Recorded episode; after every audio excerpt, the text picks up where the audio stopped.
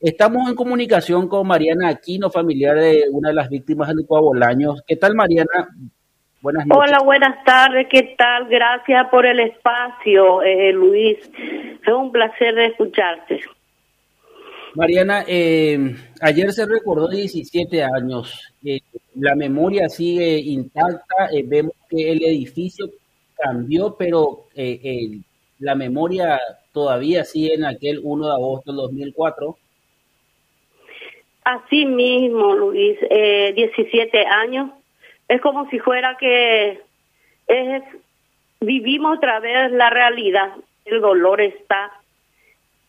Y eso no se va a poder cambiar. Estamos eh, muy mal. Eh, es difícil lo que estamos pasando. Eh, es triste, todo es triste porque a los 17 años nosotros tenemos que estar en esta situación. Y yo que perdí mi único hijo, que es Mario Eduardo, más conocido Lato, compañero, amigo de todo acá de Trinidad que le conocen, eh, no es no es fácil para mí. No es fácil porque cada vez que yo me estoy acordando de mi hijo, me hace un nudo en mi garganta. Y la herida está está abierta, porque uno no, conseguimos, no, no tuvimos justicia, tuvimos justicia media y estamos esperando y anhelamos la justicia. Y que es difícil, Luis, es difícil. Mariana, cuando vos hablas de, que tu hija media, ¿qué es lo que se encaró desde el primer momento que habían solicitado para que se haga justicia y qué es lo que se consiguió y qué falta todavía según crees? Y el tema es del nuestros eh, la justicia la justicia misma no nos apoya la justicia misma eh, es muy eh, traba mucho. Hay mucha traba en nuestro, en nuestro expediente.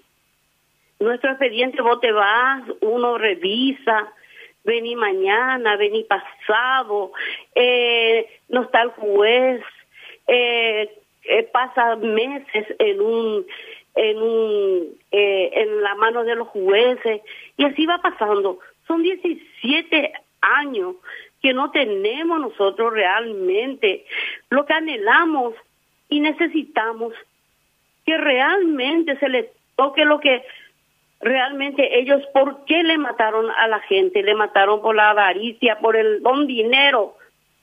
Que hoy estoy sin mi hijo, hoy estoy sola.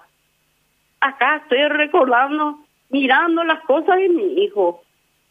No, no, a nosotros no es fácil y ir y venir, ir al palacio, golpear puertas de los jueces. Tengan paciencia porque se tiene que hacer todo, todo como se pide la, en la regla de la justicia, dice. Y nosotros respetamos. Pero hasta hoy no tenemos nada. Nada, estamos vacíos. Necesitamos un... Tenemos familia detrás nuestro que detrás nuestro también está pendiente. Aunque yo esté sola, era él mi proyecto, era todo para mí, era mi vida. Hoy tenía que yo estar con ellos. A veces eh, ya realizaba su, su, su vida con una persona que quiere tener nietos, hijos, y yo estoy sola, sola, ¿sabe lo que es sola? Una Navidad, un cumpleaños, un mamá que nunca más escuché. ¿Sabes lo que es? Impotencia, porque la justicia es ciega, no, está para la gente humilde. Y estamos sufriendo, estoy sufriendo, estamos muchas personas así, mamá que quedamos solas. Es difícil, no sé yo qué corazón tienen los jueces, o el, los ministros que nos miran por nosotros y que sean 17 años y no tengamos nada. Y está ahí estancado, no pasa, porque baja, porque sube, porque apela, porque juega por nuestro sentimiento, juega por nuestro dolor. Eso duele, Luis. Y nosotros hemos perdido nuestro nuestra vida y porque nuestra vida es nuestro hijo, porque la mamá mira por los hijos, vive por los hijos, trabaja por los hijos y eso duele. Es que ya no podemos. A veces yo ya no puedo, digo, ¿qué hago? Necesito respirar, necesito un consuelo, necesito alguien que me escuche, que me diga, bueno, paren, que, que dejen de sufrir esta mamá, esta familia, estos estas víctimas que piden justicia y no tenemos y no encontramos.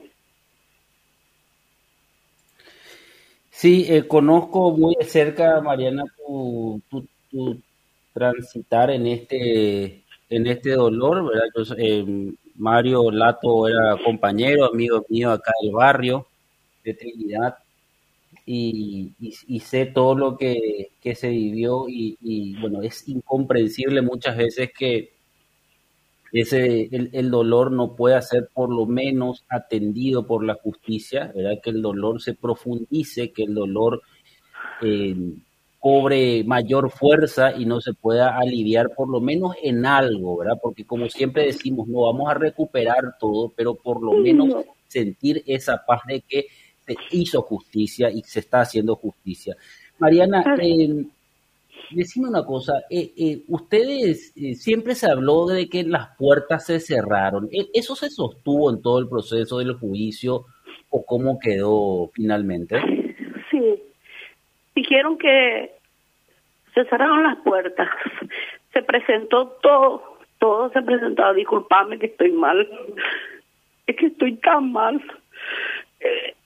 Se presentó todos los documentos que ya todos, todos los habían testigos, había sobrevivientes, había quien no.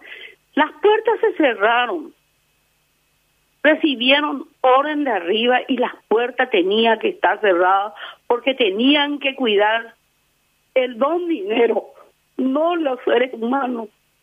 Y se cerraron y ellos saben qué pusieron que al explotar el, el, la corriente o el duto, el que dice que automáticamente se trabó la puerta y no se pudo abrir más, es mentira. Hubo orden, había pruebas, llamadas que dieron orden. El Juan Pío Paiva, dueño, dio orden a Daniel Paiva que se cerrara urgentemente todas las puertas hasta que se cobren todo y la, que pasaran toda la gente y que cobren todo primero y después.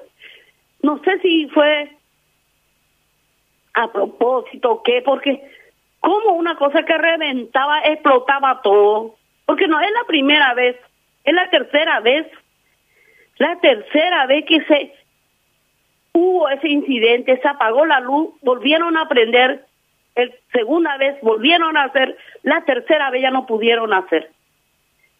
Y ahí quedaron todos muertos y se cerraron y había orden. Y eso ellos no quisieron escuchar los, los jueces o los que estaban ahí que tenían que hacer justicia por nosotros. Porque eso no podía dejar de, de pasar porque había el presidente Nicanor Duarte Fruto era nuestro nuestro un número uno testigo porque le llamó al sobreviviente antes de morir le dijo queremos justicia y haga justicia señor presidente porque hubo una orden que se cerrara todas las puertas mm. y eso no valió. Qué bárbaro. Mariana eh, este tema de la de, la condición de tu hijo, ¿verdad? Porque tu hijo era eh, empleado del supermercado, ¿verdad? O sea, estamos hablando de alguien que estaba trabajando en ese momento. Sí, sí. Eh, Él entró a 28 ¿Habían solicitado alguna indemnización para que, eh, por, por la condición que él estaba como trabajador? Sí. Era trabajador, estaba en la parte donde recibían, controlaba quién entraba, quién salía, quién, quién metía y no me, quién sacaban. Él estaba ahí en la puerta mismo, mi hijo. Y dice la gente que dice que corrió, no corrió, no sé. Pero mi hijo, vos le conoce que es un deportista, un, un chico veloz, un chico que podía ser volar si se, se abrían las puertas, él no te iba a estar ahí. Y que él se quede por fanatismo, por querer morir nadie. ¿Quién va a querer morir? Y eso porque se cerraron las puertas y no pudo salir. Él, él estaba ahí 28 días que entró porque él iba a estar, e iba a eh, se iba a presentar para eh, diciembre, quería hacer eh, quería ser eh, profesor de física y tenía que prepararse. Entonces él me dijo, hice mi tesis en diciembre y me preparo. Le dije, yo no quería, yo trabajaba para él, vivía para él, ahora estoy sola. Ahora, ¿quién? Cuando yo tenga una edad X, cuando yo no pueda más, ¿quién me va a arrastrar? ¿Quién me va a llevar? ¿Quién me va a cuidar? Todo eso es difícil para nosotras que nos quedamos muy solas y él se fue para que él pueda salir adelante. No para robar ni quitarle nada, ni hacerle daño a nadie. Pero a él sí le sacaron, le mataron. Mariana, eh, mucha fuerza y gracias por atendernos, Mariana. No, no, nada. Gracias, Luis, por darme esta oportunidad de, de hacer ecos que estamos todavía por los palacios, por los palacios de justicia, que por favor los que están los jueces, los los que están ahí, el, ministro de la corte que diga, basta, vamos a hacer ya justicia para esta gente que descanse. Sabemos que no hay diamante ni oro que valga, porque a mi hijo nadie le va, no me van a devolver más. Pero queremos tener paz queremos una justicia y queremos tener paz y estar ya en un lugar donde realmente podemos terminar, pero con una indemnización, porque sin indemnización no podemos seguir tampoco nosotros que nos quedamos solas. Tenemos que pagar para que alguien nos cuide, nos alimente, nos dé un, un descanso digno. Gracias Luis por este por este pase que me diste. Disculpame que fuerza, Mariana. No, fuerza, mucha fuerza, Mariana. Comprendo, comprendo eh, muy bien esta situación. Mucha fuerza. ¿eh? Muchas gracias a vos también. Gracias. Luis. Mariana Aquino es familiar de Mario Eduardo Aquino, más conocido como Lato del barrio Trinidad, quien falleció trabajando en el Cuau años hace 17 años cuando sonaba la alarma del incendio y la desesperación de muchas personas por salir, de muchas personas que estaban peleando por su vida, de muchas personas que quizás eh, tuvieron la oportunidad de, salir y contar la historia y otras que quedaron sepultadas bajo otros cuerpos, porque esa fue la realidad del Cuavo hace 17 años.